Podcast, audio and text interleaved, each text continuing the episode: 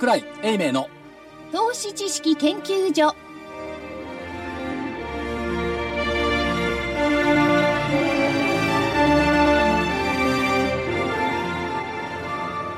投資知識研究所場外乱闘編銘柄バトルロワイヤル。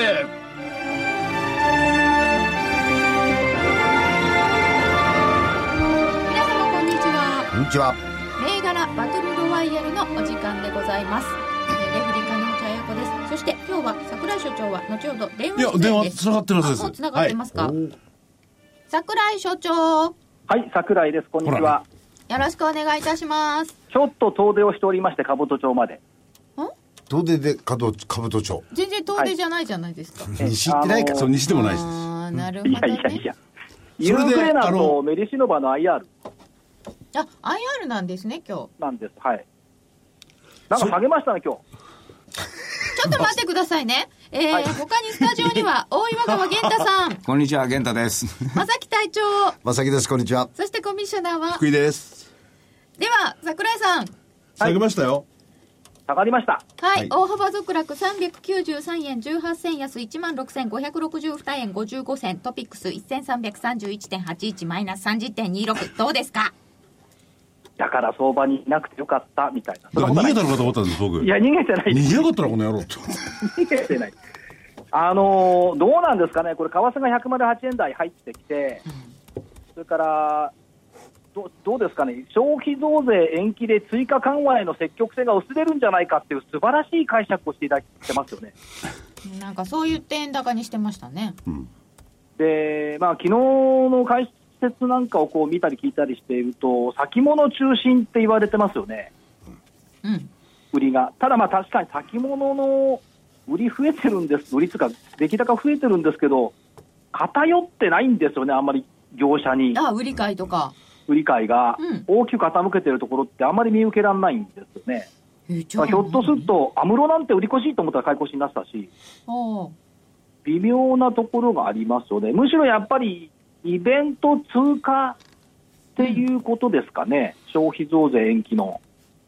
まあ、とりあえず何かこう過ぎるまでは待ってたけどそこでボンこそこで一回とこっていうと嫌なのが、昨日の、昨日1日でしょ、6月の。はい6月の1日の1時半過ぎからですよね、売り物がこう、かさんできたのが。うんで、円と株と一緒に売り買いしてるっていう報道もあるんですけども、1時半過ぎに午後から出てくる売り物って何よって、玄ちゃん、これってヨーロッパしかないですよね。まあ、ないですね。あっちの方だと思いますね。ということは、6月1日をもって、またオイルが売りに来たのかっていう懸念も出てくる。これだけが嫌ですもんねうまい具合に6月1日で区切りすぎですよね。だって1月第8回も4月1日もですもんねそうだからそのタイミングがスケジュールがちょっと嫌だなという感じはします、それともう一つは、OECD の経済見通し、実は昨日出てるんですよね。はいで日本は下方修正になってきて、アメリカも下方修正、はいでえー、とヨーロッパは上方修正ということで、ほぼまあ据え置き状態なんですけども、日本がちょっと下げられたと、これ、嫌気してるのかなという感じはしますね。もう来年なんか0.4とか言ってましたよ、そうなんです。だから、日本そんなに悪いですか？っていうのはありますですね。まあでも消費税増税は延期しなきゃいけないほど悪いんだからっていうふうには言われるかもしれない。まあ、そんなことはないでしょうって、そうそうそう、えっ、と、今年が経済成長プラス0.7、来年が0.4って全然成長しないじゃんって話。うんね。で、まあ。成長しない。はい。であと OECD さんはあの英国の離脱問題を結構、まあ、ドイツも離脱したがってるっていうですね。みんな EU、EU 嫌嫌なんじゃないっていうところありますね。それは凄まじい強力なマルクがはい。そういうところが出てきております。国民レベルだとそういうのはあるでしょうけどね。うん政府としてはもうマーストリヒト条約をやったのは張本人と言いますかね、進めたのはドイツですからね。そうなんです。だからやっぱり EU 嫌よって、じゃあ別れたらどうって、アシストしてあげてもいいんじゃない？この際。アメリカ喜ぶと思うな、EU がなくなると。あーということで、まあ、指数は私、今日は結果は多分負けでしょうから、で、所長、来年の銘柄、来週の銘柄を、所長、今日は何分ぐらいこの電話で可能なんですか？あと。え今もう5から銘柄分経過しましたが。銘柄言って消えますから。わかりました。はい。じゃあ、来週の銘柄だけ言いますか、先週の、んあのー振り返りは聞かないで済ませますか？ええ負けてるだろうということで、じゃあこっちで勝手にやっておきます。やっといてください。すいません。じゃあちょっと逆転してですね、いい部分を最初に皆さんにお聞かせするっていう、一番バカみたいなやり方なんですけれども、でも玄ちゃんが残ってますからね。えじゃあ、まず日経平均1万6562円で、プラマイ200円でいかがでしょうか？日経平均上。日経平均は上で。ここまで下がったから上。まあそうですよね。そう言いたいですよね。それから、個別いきます。はい。3916デジタルインフォメーションテクノロジ3916デジタルインフォメーションテクノロジー。ー、DIT ですね。やっぱり WebARGUS いいなっていう、ウェブサイトの改ざんを0.4秒で直す。あ、はいはい。それから月曜日に東証2部上場に指定になりましたんで、そこのところも交換してあげたいっていうと、2部ですよ、来年はきっと一部行くんじゃないかと思いますけど、はい。もう分かりませんけどね、それはね、業績以下になりますけど。それから、これが一つでしょ、はい。もう一つ、久しぶりに3902メディカルデータビジョン。メジメディカルデータビジョン3902。はいえーっと政府の施策なんかをこうつらつら眺めていくと、日本最高戦略の中に個別化健康サービスっていうのが出てきて、レセプト検診健康関連データの活用っていうのが入ってきます。ここ、1400万人のもう医療ビッグデータ持ってるんですよね。これはやっぱり大きいと思います。3902メディカルデータビジョン。ね、マイナンバーってやつですか？あれでも、そういうのがね。うん、使ってくるでしょ？うと思います、ね。それから6月末基準日で、また株式分割1対2でやる予定発表してますし、優待制度も導入しましたんで、えーちょっと楽しみが増えたかな、クオカードみたいなと。か。でもう一つが、バイオいきます、はい。久々に聞いたことのないような私からは、正木さん、予定見見通しないか分かる ええあ、わかりました。何？ヒューマンメタボ。あヒューマンメタボね、ヒューマンメタボ、明日のラジオ聞いてください。そういうことはしないですよ。ここに来て。そうか。そううん。単純すぎますよ。それじゃあ、愚かでしょ、ちょっと。そうそう、愚かですよね。ね、愚かやっぱりひ者ならねりがないですよね。それはない。えっ、ー、とね、4552東証一部の JC アルファ、あ、すいません。もう一度お願い。4552はい。JC アルファーマ、4552の JCR ファーマ。まあ、人成長ホルモン中核なんですけども、ここ、業績っていうか、売上はちゃんと出してるし、一部ですから当然ですけども、いい会社ですよ。バイオの中ではこういったところちょっと見逃されてませんかっていうのがあります。業績の裏付けのあるものがこれからバイオでもっていうことなわけですか、そうすると。うん、あのバイオって普通、その赤字のところ多いんですけども、しかしやっぱり業績も見てみると、こういったところにも注目してもいいんじゃないですかっていうふうな気がしますけど、まあ、そうは言っても、その細胞性の医薬品とかも研究開発やってますから、その辺に期待感持ちたいなと思う。はい。というところで、本命が DIT、3916デジタルインフォメーションテクノロジーが本命。ははいい。ということで、1週間戦いたいと思いますが、いかがでしょうか？受けたまわりました。はい、では、負けを認めて大変失礼いたしました。申し訳ございません。逃げたな？早いな 逃げてないですよ。逃げ足早い。結果発表の前に認めちゃって。はい。来週もひょっとしたら電話になりますよね。かもしれませんですね。はい。はい。ということで、今日はどうもよろしくお願いします。ありがとうございました。ありがとうございましたすいません。桜井所長でした。さて、のんびりいきましょうか。えっとですね。ええ、じゃあ、まず振り返りましょうか。はい。先週は日経平均株価で見ますと、えー、1万6700円台から1万6500円台強ということですので、200円ほどの、これ200円なんですか ?220 円なんですか？微妙ですね。ああ、そうですね。でしょ？でもなんかもっと下がってるかと思ったら、そう上がって下がったので、こ上がったんですよ、感一時じなんですよね。うん。うん。あよく上がってたんですよ。そうなんです。ね400円近く下げた。三一時400円以上下げたんでしょ？今日は。そうですよね。あのザラバ中のが16525。はいですよね。それで398円安ぐらいで、そう終わって。93円安ですね。93円安で終わってるっていうのは、強いのか弱いのかわからないですね、これね。そうですね。16772から16 16562なので、微妙だよね。だから200円下げたら220円ですよね。220 10円だから。弱ですね。下ですね。下です。っていうことなんで。す200よ円なので、下ですよ。なぜこの20円にこだわったか。なるほど横だったんですよね。そうなんです。えー、と西軍は上で東軍はもちろん上で、黒船さんは横だったので、ん。20円。外れた。すいません。ということで、はい。残念ながら今回正解者なしということで。そうなんですね。もこれね、上の目をこう見てたっていうのは、やっぱり、あの難しい時だったから、あの良かったと思いますよ、やっぱり上が、あの時弱気一辺倒だったらやっぱりダメだったと思うんでね、ただ、31日の時にね、MSCI の組み替えとかなんとかっつう時に、その前の G7 が終わった時にですね、言ってた言葉と、財政規律を守るっていうのがその後に出てきて、何をしたいんだかはっきり言って分かんないじゃないですか。安倍さんのねだって新しい判断ですからね。正しい判断 キーワードこれはね、やっぱり、キーワードですよ、これ。これはやっぱり、あの、僕が運用してたとして、僕が日本人だけど、外国人の真似はできないけれども、ちょっとおかしいでしょということになりますよね。なりますで、G7 の時みんなで急いでね、なんかやらなあかんぞとか言うて、あんだけ言うといて、みんなが帰った後になったらね、えー補正は秋になりましたと。何をすんねん、君という感じだからまあ、変わりますね。おね、海外の OPO にであの、オールステージャーナルのね、社説でね、まあ批判っていうんですか、やってますからね、おかしいじゃないか。おかしいじゃないかってね、これ第三者に委ねて聞いてみたいですよね。第三者もねあっちがね随分ノーベル賞学者にも聞いてみたいですね。本当そうですよ聞いたんですよそれ。で、さ前にね、今ね、ちょうど本当はあの物価にしろ、あの設備投資にしろ、今日の景況感にしろね、こういいい感じになりかけてるから、ここで一つ出したら、ぎゅっといくんだけど、秋かよという感じの今日売りだったんじゃないですか。ですよね額は出ないわ期間は秋だわって言ったらちょっと何を手がかりにしていいんだか分かんなくなっちゃいまもすよねともと具体性には欠けるんですからね。ここが。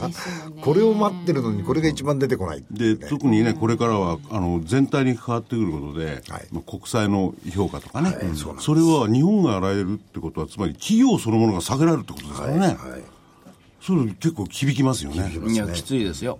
だから、あまあ、あの、悲観的に、まあ、投資家の方は取らなくてもいいんですよね。だから、個別銘柄をやってたつもりなのに、個別銘柄が、あの、今日、今週の月曜日ぐらいから、なんか、9時半ぐらいから板がガラッと変わっちゃったんで、あの、あ、これはもう危ないなと思いました。なるほど。月曜日の朝から朝か？9時半からね、板が急に変わったんです。だから強いやつはまだ強いように見えたんですが、あのーいまあ、例えば、その1週間前に人気どころだったものが、ここ最近は全部こう2日ぐらい休むと、下に買い物がちゃんと入って、さあ行こうかみたいな感じがあったんですよ。それが全部消されたんですよ。なるほど。ででその後大きいところも今度は材料で行くんじゃなくってまあこれだろうなというふうな感じでね新日本科学とかね。おっしゃる通りですこうまあふムードになってきたんで、危ないなと思ったんですよ、この辺でやってみよっかみたいになっちゃったんそうですすでかね。だから値頃感で売り買いし始めたんで、まあちょちょっとこれは値頃感での売り買いっていうのは別に、あの、悪いことじゃないわけですけどね。強い相場だったらいいんですよ、あでも日経平均がこう形だけで、MSCI とかそういうものだけで強いんであって、事実として、あのーなんというかな、裏切ってるとは言いませんが、やっぱり G7 の態度と、その後の行動が違うんで、明らかにこれは運用者、あの次の日から買いには行かないってもう見えますよね。でそんなのにあのね、イエレンさんの話もあったじゃないですか、数ヶ月間の間、確かに6月は数ヶ月の間ですよ、普通、数ヶ月って言ったら、まあ、3、4、5とかね、その辺ですよね。そう数ヶ月で、あじゃあ6月あるんだって円安になったら、それはおかしいですよ、やっぱり。だからみんながなんかこう、本気でやってんのか、ふざけてやってんのか分からなくなっちゃって、でそんな時に板がおかしくなったら、まあ、あ一回手締まいというのは常識ですし、そこから上がることもあるんですけれども、あのーまあ、僕なんかですと、もう自分が間違ってると思って全部売っちゃいます。あ自分が間違ってるというふうに判断を。はい、自分が自分の考え方が何か間違ってるんだろうと思って、世の中が正しいんだ、俺が間違ってるんだ、絶対接待費は間違いないとかね、まあ、あの いやまあそういうふうにして、あのもう全部、もう全部、松戸さんが正しい、僕が間違ってるんだと思って、僕が間違ってるとも全部売るんです。あなるほど。そして、そこで改めて、さあどうかなと考え直すわけですね、考え直すねでその時に例えば考えるポイントとしては、えー、アベノミクスはもうダメだってほぼ決まってますよね。ダメだっちゅうんじゃなくて、良くなってるのに、あと一押しがあればいいんだよというところで、一押しがなかったということですから、これはちょっと危険だなというふうにと、だから今後一押しが出てくるのかどうかってことでかけるわけですよね、そうなってきたら。いやあるんでしょうかね。かけたら人間負けるじゃないですか。そうですね。うんワクチンなんかやっちゃダメです。ダメですよね。私たちは固く結構無理ですね。ココツコツと。投資と博打は一緒にしないでくださいね。でも政策っていうのはね、ある程度誰でも、投資家じゃなくて見えるものじゃなきゃダメですよね。政治が博打になってますよ。一番大博打じゃないですか。選挙が近いから余計ですよ。ですよね。選挙はちょっと博打ですよ。あれは絶対水もんい。やー、博打で負けて金払わで逃げるような感じで。お金払わなきゃなんですよ、やっぱり。ダメですね。いやだだけど、まあ、あのそういうふうになってくるとこあのう個人投資家さんだけじゃなくて運用者の方がこの日本というのを考えてきたときに、G7 で日本は今、調子悪いですよって言ったような感じに取られるんですよね、でだから日本が何をするのかなと思ったら、いやいや、9月ぐらいにはつわれた時には、うんちょっとなこけますよね。しかも、しかもあんだけ、今やらなきゃダメなんだっつって騒いでるわけじゃないですか。ですうんさあまあ、フランスは、うちはいいからね、大丈夫ですよ。中地盤みたいな。まあ、そういうふうなことをやってて、帰っていって、その期待を完全に裏切るようなことをし,、してるというか、言ったこととあんた違うよということになると、こう、運用の立場としたら、やっぱり日本株をいきなり買うということはちょ、ちょっと難しいですよね。と考えるので、日経平均がまず無理だというところで、下がるんじゃなくて無理だと。買いには入らない。買いには入らないと思ったときに、あのーじゃあ、世界で今何からいけるかって、イギリスはちょっとあるんで、ちょっと買えないですよね、ヨーロッパ。で、アメリカ買うかいうと、今から金利上がるかもしれないですみんな言うてるんだから買えないですよね。じゃあどうする？日本売ろうという気になりますよね。そうそうそういうふうになったショートゲームを今やってるのかもしれないですけどね、今日止まらなあかんところで一応止まりましたんで、でもこれを止ま止まらなきゃいけないところで止まったからいいということにはならないわけですか？行ったんですよね。だから一旦 CMA という感じですよ。ああ、なるほど。うんここないですけどね。いやととにかく一回、まあ今日はあー、まあ、売ってた人は手締まったという感じもあるし、あのー売る方も、今度は買う方の噂から、今度は売る方も噂で個別銘柄言ってますから、ちょっとまあ落ち着かなくちゃいけないと思うんですよね。うんでも個別銘柄言ってって、その意味と違うんでしょうけども、ますます個別株、材料株みたいな物色が強まるってことになるわけですかね、いや私は。それをみんなが割り切ってやってたはずなんですよ、やってたはずなのに、あのーなんというか、あーその言っちゃいますけど、じゃあじゃあ日経平均ダメだったらって思ってた人たちがこうこれアクセラとか食らっちゃったじゃないですか。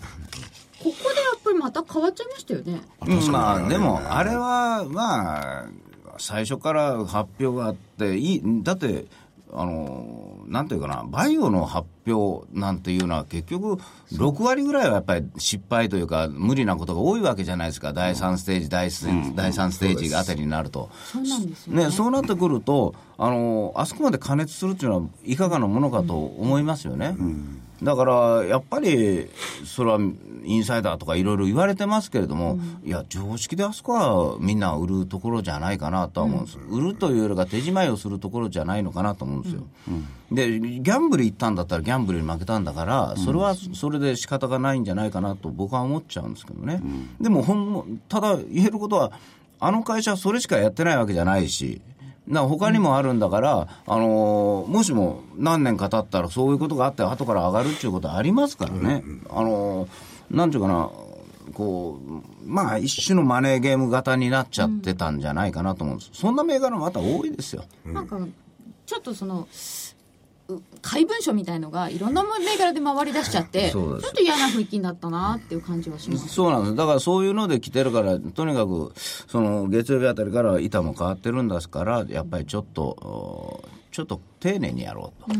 でも秋田に関してはそういう株価が上がってるってのは誰でも分かってることですよね、会社側も分かってますよねね。なんか適切な対応はできなかったんですけどねでもね、いついつ発表するっつうのが、うん抑えるつもりで言ったのが、煽ったような形になっちゃった対応がまようにずかったっていうのもありますよね、まあ、そこは分からないけど、ツイッターとかですか、そうそうそう。まあ、ということで、はい。えーちょっと先週の振り返りをお二方の分もしていきたいなと思います。がどうぞ。はい。はい。えーっとさていないですからやっぱりどっちだよ西軍の先週帰っちゃったりするといけないからえそうですかうんですか？じゃあえ？まずじゃあどっちがいいですか？えどっちでもいいいですよ。え東軍やっときますか？当分やっときましょう、はい。当分のこと当分やりましょうはとっとと忘れましょう。はい。はい、東軍日経平均は上だったので×で、えー本命ユーグレナ2931でした。夏はユーグレナとか言ってたんですけど、1649円から1606円×です、はい。えー5月30日に1687円がありました。これ CM かなんか始まってね、テレビで。だから、うんだから僕もあのちょっと行くかなと思ったんですけど、試合に負けたような形だったなと。これ燃料の宣伝してるんですか？いや、なんか、なんか、あの、緑虫の宣伝してましたよ。でもこれ貯金じゃないですよ。ええ前から CM はパラパラと見てました。はい。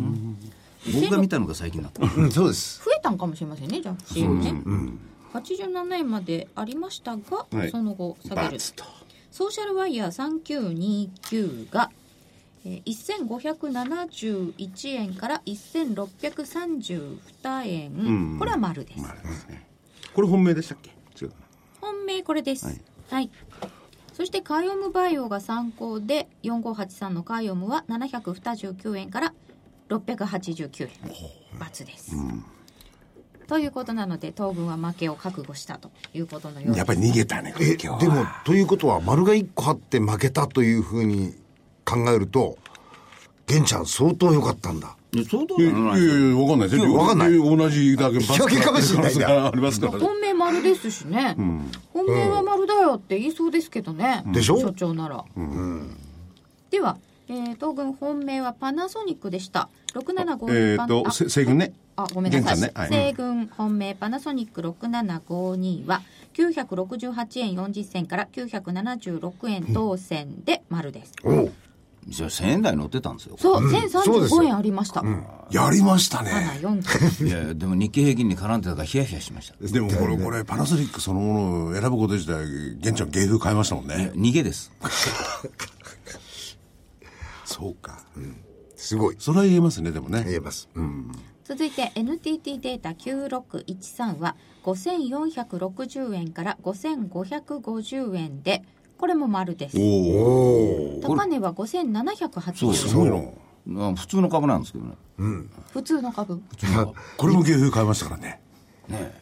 これはちょっと私も NTT データした感から嫌いなんですけど、言いにくいです言いにくいんです。もう一個はリライア4708 1000飛び51円から1116円。高値1147円までありました。丸。もしもしホットラインですね。そうです。昔の。これはやっぱり早く帰るはずだね。いなくなるはずだ。いや、これラッキーですよ。いやいやいやいや。ちょうど売られたんですよ。でもこ今日で390いくら安の時に、丸が全部でしょ？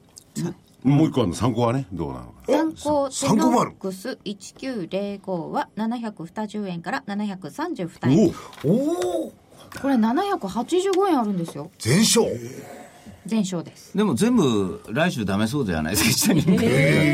いや、本当に。いや、その謙虚さがいいな。いや、違うんですよ。これね、全部政策に絡んでるからですよ。だから、あの、要は、政策がちゃんとしてないといけないという話があったのに、みんな政策を無視してたんですよ。だから、まあ、あのね、アジアの方のインフラとかそう、だあの、酒井先生のソーシャルワイヤーでしたっけ、あれも、やっぱり、あの、なんていうかな、アジアの方の分に絡んでましたからね、だからそういうのは強かったんですよ、それまでただし、全く蚊帳の外タイプですよ。だからやっぱり全体が下げたんじゃなくて周りで騒いでるところが上がったり降りたりしてるだけで実は普通の全く無視されてるものは本当に変わらなかったというだけだと思うんですよ。あくまでも謙虚ですね。いやそうじゃないですよ本当に本当にそう思いますよ。だから来週はこれ動いちゃったからまたね、嫌な気分になることがあるんじゃないかなと思ってるんですけどね。なるほど、そう考えるわけだ。いや、長くないですもん。あの、相場自身が、息が全体的に短くなってきてますからね、サイクルが。だったら、やっぱり、あの、なんか、こういう時っていうのは、余計構えていかなくちゃいけない。だから来週の銘柄ない。ない。あれ？いやでもそういうことがあっても仕方ない感じもしますよね。いや、難しいですよ。売りから入ってもいいですよ。え売り、売りなんか用しないですよ。で黒船さんは日経平均横だったんですよ。20円。まあいいね。はい。20円。外れました。でもまあ大体横だったってことですよね。ただ一時的にはかなり高いところまでありましたからね。うん、だから、ああこれはちょっと上に抜けるのかなという期待は持ったんですけど。そうなんですよね、はい。うん、そうですよね、本当にね。メディパル7459が1912円から1843円。罰。1950円ありますそうけどねなんですよね、はい、強かった。強立メンテナンスが参考96138200円から8160円残今日念今日すごく下が今日180円です。そうなんです8700円ありましたね僕、強立メンテナンスの、あの、ドーミーがあるじゃないですか。はいあの、それに15年前ぐらい住んでたんです。あそうなんですか？はい。住んでたし会会社からね、出張で東京にこう、半年ぐらい行ってたんで。で、その時そこを利用してたなるほど。ほんで知ってたんですよ。これ、隊長が、黒船隊長が出した2つ、両方とも珍しいことですよね。何が狂ったんですか？ただ今週もはい。この手のものでいきたいと思ってるんです、あのーさっき現地言ったことってすごく、あのー大事なことじゃないかなと思って。やはり自分の、お考えていることとあのマーケットの現実、これが、あのー食い違った時はやっぱり一回引くべきなんですよね、うん。だと思うんですよ、で、えー、と材料株小型材料株が少し疲れが見えてきたなっていうのは私も同じように感じててただ日経平均があまり上に飛び抜けていくほどまだ熟してないかなと思ってまだいるんですよ。なんで、えーそういう中で今度は逆に言うとおマーケットシェアが高いものとか、技術力がいい技術力非常に高い技術力を持ってるとかそういう部分に来る可能性が個別物色の中でもその材個別材料株じゃなくてねそちらの方に移行可能性があるかなという期待があるんでで今週もやっぱり同じような観点で、えー選びたいというふうに思ってよます。り荒れた、あのー株式本来のはい。投資チェッ。クポイントからこう見ていくわけですね。はい本当にいい企業であるとか、はい技術力を本当に持ってるとか。はい。というふうに、あの、それともう一つは、まあ、前も言ってるように、僕がファンドマネージャーなら、ええあの、迷った時に、買い増しをしておいて、いいかなと思える会社って、こういう企業かなと思ってるんで、そういう部分をお注目しました。なるほどはい。あともう一つね、それから先ほど熟してるって言ってましたよね。はいどういう意味なんですか、その熟してる。あのー例えばの話、上に行く、あるいは下に離れる時っていうのは、出来高の部分ですとか、から、まあ、チャートも多分見る方もいらっしゃるんでしょうけど、やはりその、お相場ってある一定の期間、例えば3ヶ月間なら、お休みをしてたりなんかしたところから離れる時っていうのは極端に出来高が少なくなるとか増えるとかってそういうタイミングって来ると思うんですよ。だからそういう部分のところでそれをまあ、僕個人的にはですねあそろそろこういう転換点に近づいてるかなというふうなものを見てるんでうーん熟してきつつあるかな。それからあの、えー前も言いました。相場表ってあるじゃないですか、はい。私あれをすごくこうお相場表が語ってくれると思ってるんで。新聞にずらーって書いてあるやつ。あの中で、例えば今年の、おえー年初来高値を更新したりとか、その更新した中にありそうな個別のお企業、別々の企業でですね、共通したそのものの見方、みたいなものを、うんストーリーを作るんですよ、自分で。で、その中でもって、こういう企業が物色されてきてるんだから、多分方向性はこちら側に行くんじゃないかなというのを一応、熟視というふうな形で考えてます。熟視。はい。じゃあね、まあ、銘柄僕言いますけど、いやいやじゃあこね来週の戦い、えーででも、あのー難しい。あその前に日経平均だで日経平均下。いやいやまだ、あのー本当は、あのー上と思ってるんですよ。本当は。でもね、でもやっぱりおかしいって、やっぱり、あのーその、なんていうかな、オイルでも減産しないっていうのを、なんかまた昔の枠を設定するっていうのは、全く知らん人が言ってる話で、で、まあ本当に決まってるんだったらもっと違うだろうと思うんですよね。で、ね、こうサウジの皇太子さんというか、リーダーの人は、いや、うちはそんなことしないからっつってるのに、だからイエレンさんらでもちゃんと言ってるのに、みんなが違うことを勝手に想像するようなことが多いんで、だから、となんかね、とにかく、まだ落ち着かないと思うんですよ。で、本当は隠れポイントの日が6日なんですよ。隠れ？うん。あの、月曜日。そう、DVD じゃちょっと入れたんですけどね、あのーあそこがあるので、ひょっとしたら、そこから上に切り返すかもしれないんですけれども、あのーそれでも今、今、分かっている実態からいくと、やっぱりあ安倍さんのやってることおかしい。で、政府がどうも空回りしてるって、ここでもう一つを入れると良くなるはずなのに、それがやっぱり良くないという形だから、あの S q の値段とか S q のタイミング考えてみると、やっぱり下と思って、ちょうど下があって、また今回の逆かもしれないですね、上があってこう、下がるような、だから下があって上にあって、変わらずっていうような気もするんだけれども、まあ、下。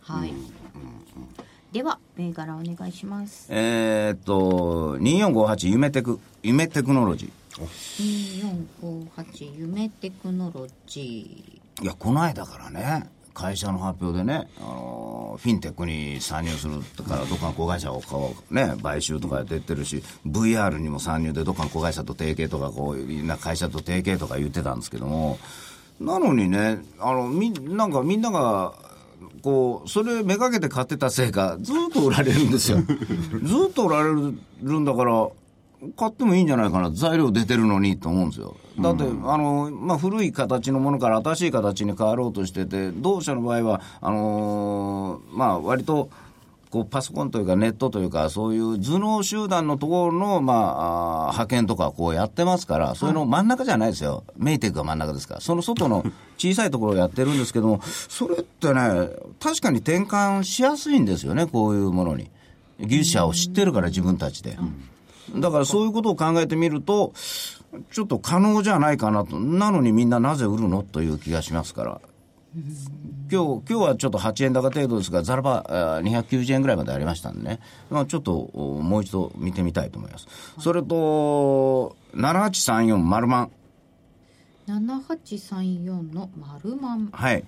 あの、禁煙パイプとか、禁煙の、で、この間、あの、喫煙の分で、なんか、あの、隣の人に煙がかかったら、それも、あの、法律でどうのこうのじゃ検討とか言って。あ出てました副業やねね私みたいにタバコを吸わない人間にとってみると、はいまあはい。いろいろ気遣うんですよ。気遣いますよね気遣いますよね。だからタバコ帯なんですよねみんいなや金も使ってる上に際で使ってる 税金まで払ってるんですね。なのにまだ取るかという。でまあとりあえずでもタバコを吸わない方にとっちゃ嫌なもんですよね嫌なんですよね。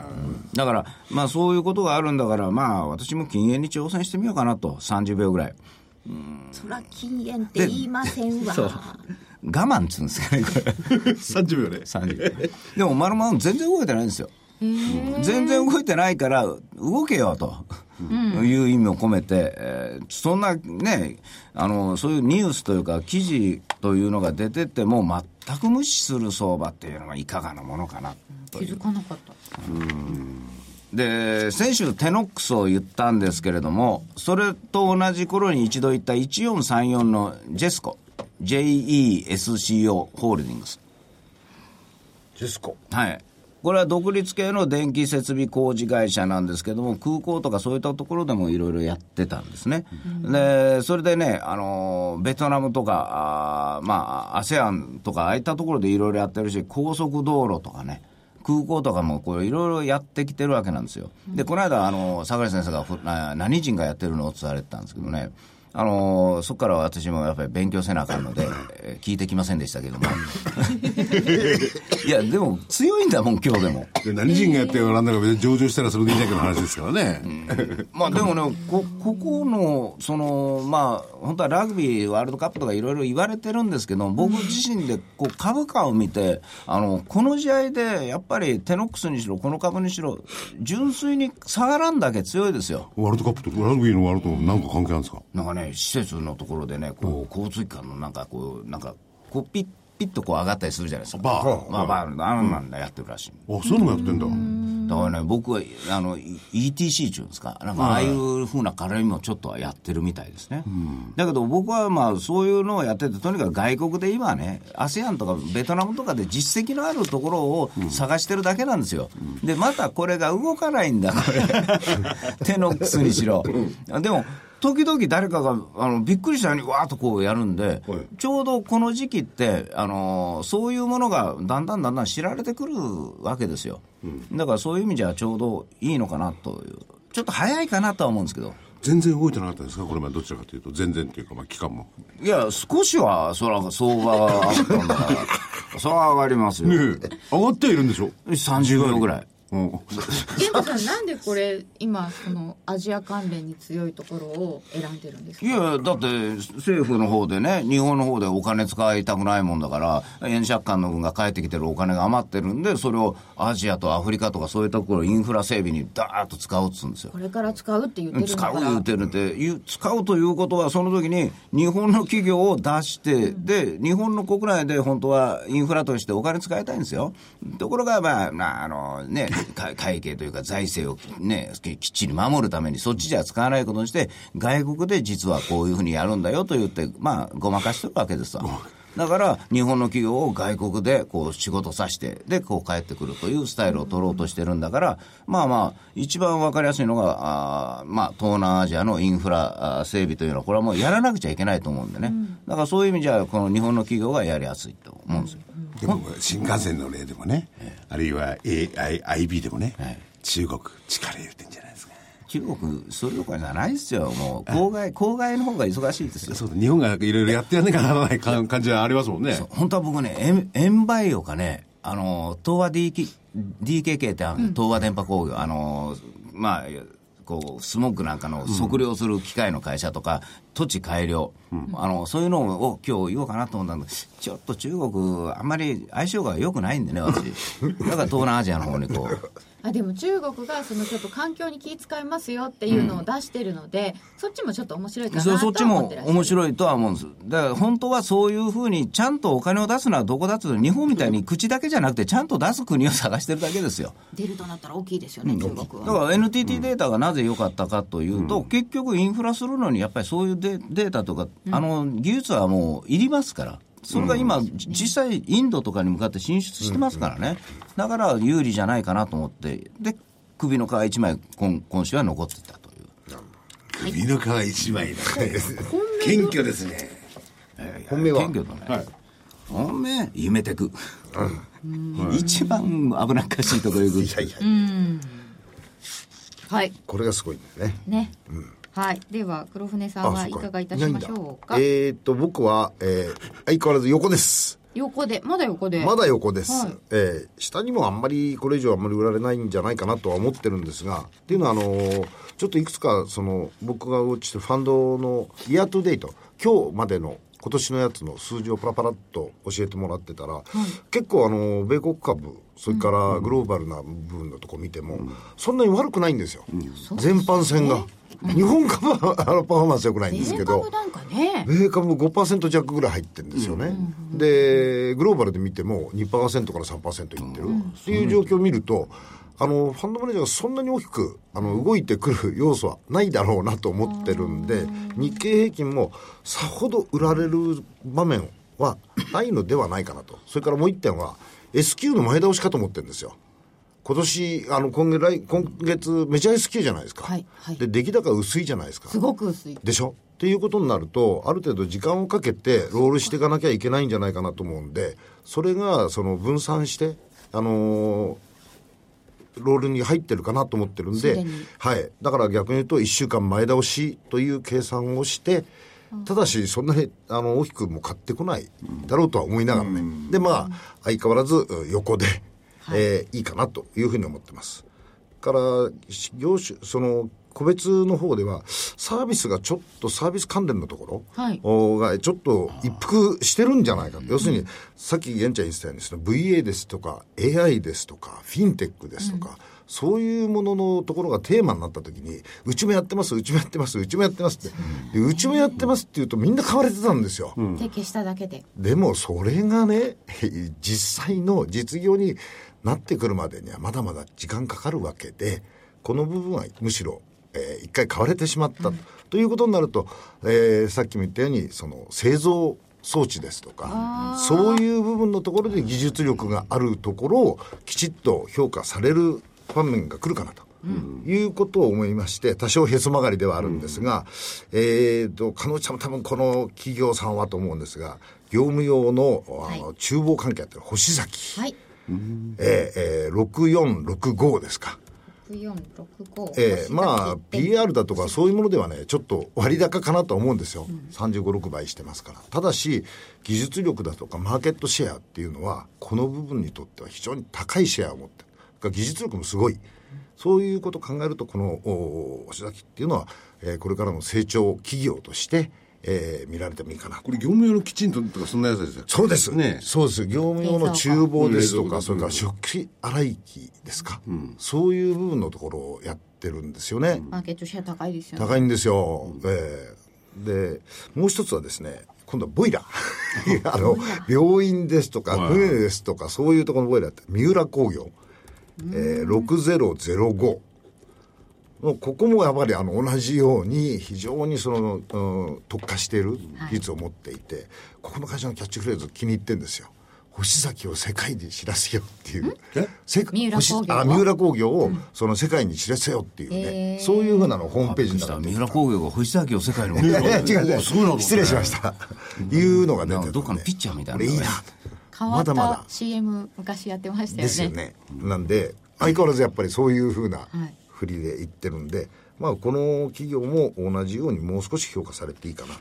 ボイラーっていうことを私全然知らないんですけれども、はい。ビルを作れば暖房とかで必ずボイラーっているんですか？いります。他の今技術ないんですか？あのボイラーの、ボイラーの、えー技術者も国家試験検定まあなんですよそれはそうですよね。これもこれでもって運用するのに大変なんですが、ボイラーってやっぱり、その、その、えー使用するサイズに応じたもの、要するに適正なサイズのものをこうどう設計していくかっていうところからずっと作っていくらしいんで、大きい病院だったら大きいボイラーがいるボイラー。がいる、しかもその能力ですか、ボイラーの能力、こういうふうなものまで非常に細かい部分が必要になってくるんでずっと積み上げたそのデータとかそういうものがやっぱり生かされるということなんで、単にボイラー作って売ればいいっていうもんではないらしいんですよ。そうでしょうね、あれ危険でしょうからねバカだ大変ですよね。